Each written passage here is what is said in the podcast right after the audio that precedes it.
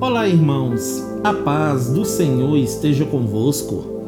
A palavra do Senhor diz assim no livro de Tito, capítulo 3, versículo 3: Pois antigamente nós mesmos não tínhamos juízo e éramos rebeldes e maus.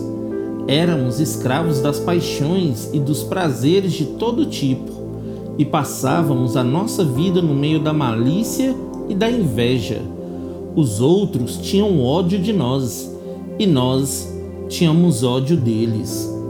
Todas as vezes que alguém diz algo discordando daquilo que é errado ou injusto, é acusado de estar pregando um discurso de ódio entre as pessoas. Mas a nossa conduta de cristãos, queridos, sempre nos conduzirá a defender a verdade e buscar a justiça. Nós fazemos isso porque uma vez que Deus, o nosso Salvador, mostrou a sua bondade e o seu amor por todos, ele nos salvou e teve compaixão de nós. E isto não foi porque nós tínhamos feito alguma coisa boa. Ele nos salvou por meio do Espírito Santo que nos lavou, fazendo com que nascêssemos de novo e dando-nos uma nova vida.